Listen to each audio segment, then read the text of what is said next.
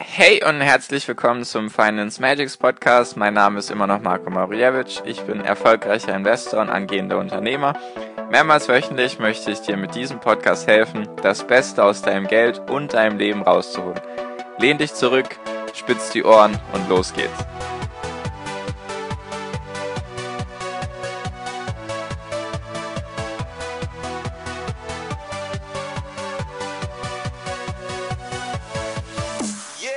Hi und herzlich willkommen zum Finance Magics Podcast. Heute schon Folge 48 und heute mit dem Thema Aktienrückkauf. Was ist das überhaupt? Warum kauft ein Unternehmen seine eigenen Aktien zurück? Was hat das für einen Effekt und warum bin ich kein großer Fan davon? Über die paar Punkte möchte ich heute mit dir in dieser Podcast-Folge reden und ich fange dann auch gleich mal an. Also Aktienrückkäufe, das heißt einfach, das Unternehmen, zum Beispiel nehmen wir jetzt einfach mal Apple, Apple kauft eigene Aktien zurück. Warum macht Apple das? Das ist natürlich keine Anlageempfehlung, nur warum macht Apple das? Apple, beziehungsweise warum machen Unternehmen das an sich? Es dient dazu. Aktien sind ja Unternehmensanteile, das ist ja der, der grundlegende Punkt. Und Aktienpreise, also die Kurse werden ja durch Angebot und Nachfrage entstehen die. Also wenn viele Menschen die Aktie kaufen wollen, dann steigt natürlich der Kurs. Wenn sehr wenige Menschen die Aktie kaufen wollen und sehr viele wollen sie verkaufen, dann sinkt der Kurs. Also wenn jetzt Apple sozusagen die eigenen Aktien kauft, dann steigt dadurch erstmal die Nachfrage, weil es ist eine Menge Geld, das die Unternehmen dann in die Hand nehmen. Apple möchte jetzt 210 Milliarden US-Dollar in Aktienrückkäufe investieren. Ich weiß jetzt nicht genau über welchen Zeitraum, wahrscheinlich nicht innerhalb von einem Jahr, sondern innerhalb von den nächsten paar Jahren. Und das ist einfach ein gigantischer Batzen Geld. Apple ist ja jetzt eine Billion Dollar schwer geworden, also wert geworden. Und wenn du jetzt überlegst, das Unternehmen möchte 200 Milliarden US-Dollar investieren, dann sind das fast 20 Prozent der eigenen Aktien. So in etwa kann man es jetzt simpel ausrechnen. Und diese Aktien werden dann wirklich zurückgekauft. Das funktioniert dann über Banken. Banken nehmen dann diese ganzen Transaktionen vor. Das funktioniert dann auch meistens über Aktien, die halt im Streubesitz sind, also die nicht irgendwelchen großen Aktionären gehören, die einfach so wie dir und mir zum Beispiel gehören und die in dem Moment verkauft werden. Falls dann Aktien, falls es dann zu wenige Aktien gibt, dann werden können auch deine Aktien davon betroffen werden. Zumindest war es bei mir einmal so, bei einer Aktie von mir. Zu dem Zeitpunkt hatte ich zehn Aktien von, dieser, von diesem Unternehmen und dann wurden 0,25 Anteile von einer Aktie zurückgekauft. Und ich musste dann, beziehungsweise wurde dann automatisch 0,75 Anteile, also der Rest, wurde dann automatisch verkauft. Ich glaube, das ist eher nicht gang und gäbe, sondern es wird eher geschaut, welche Aktien werden zum Verkauf sozusagen angeboten im Streubesitz und dann werden diese Aktien vom Unternehmen durch die Banken zurückgekauft. Und was hat das jetzt für Vorteile? Es geht jetzt nicht alleine nur um die Nachfrage, dass die dadurch steigt, was natürlich dafür sorgt, dass die Kurse hochgehen, sondern meistens machen es die Unternehmen so, dass sie die Aktien kaufen und dass sie diese dann vernichten. Also diese Aktien, äh, diese Aktien existieren dann nicht mehr. Was hat das für einen Vorteil? Wenn du überlegst, ein Unternehmen geht ja an die Börse und zum Beispiel 75 Prozent von dem Unternehmen werden jetzt an die Börse gebracht. Der Rest wird einbehalten, vielleicht von den Gründern oder wie auch immer. Und dann gibt es ja eine bestimmte Anzahl von Aktien. Also zum Beispiel 75 Prozent von diesem Unternehmen, was an die Börse gebracht wird, sind jetzt aufgeteilt in 75 Millionen Aktien. Ist jetzt alles relativ große Zahlen, nur damit es verständlich wird. Und wenn jetzt das eigene Unternehmen von diesen 75 Millionen 10 Millionen zum Beispiel kauft und diese dann vernichtet, dann sind es ja sozusagen nur noch 65 Millionen Aktien, die übrig sind. Nur sie symbolisieren, stehen beziehungsweise immer noch den Wert, stellen immer noch den Wert von 75 Prozent dar. Also ist eine Aktie sozusagen mehr wert geworden. Du kannst mit einer hast mit einer einzelnen Aktie sozusagen mehr Anteile von dem Unternehmen und das heißt dann auch, dass du pro Aktie mehr Gewinn hast, beziehungsweise die Dividenden dadurch steigen, weil ja weniger Aktien vorhanden sind. Ich hoffe, das ist verständlich bis hierhin. Es sind einfach weniger Aktien vorhanden, weil die Aktien gekauft werden und dann vernichtet werden.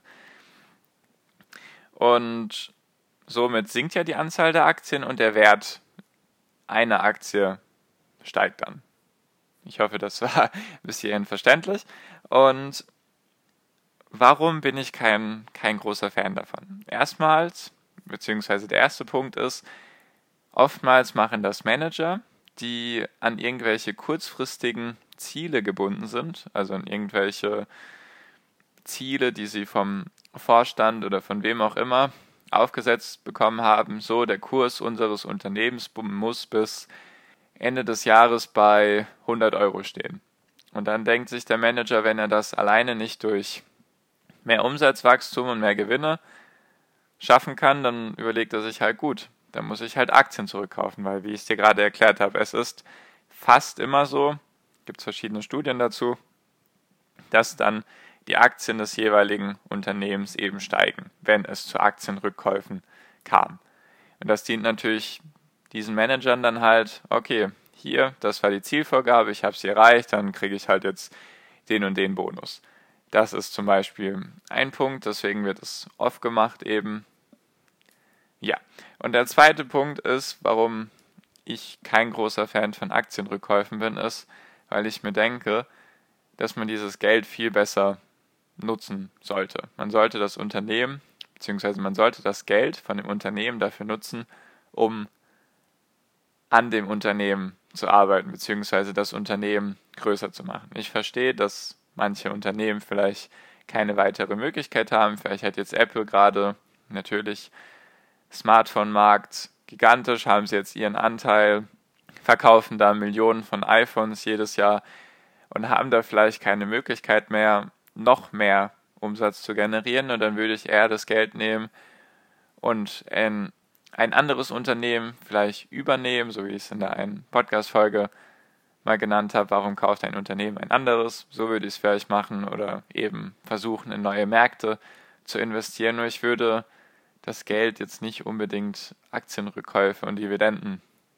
ausgeben, dafür ausgeben. Da bin ich einfach persönlich kein Fan davon. Das ist für mich meist so ein Zeichen, okay, das Unternehmen denkt entweder kurzfristig, dass es jetzt wichtig ist, wie der Kurs steht, dass diese Aktienrückkäufe dienen ja auch nur dazu, damit der Kurs schöner dasteht. Das ist ja Kurspflege. Sonst hat es ja keinen Effekt.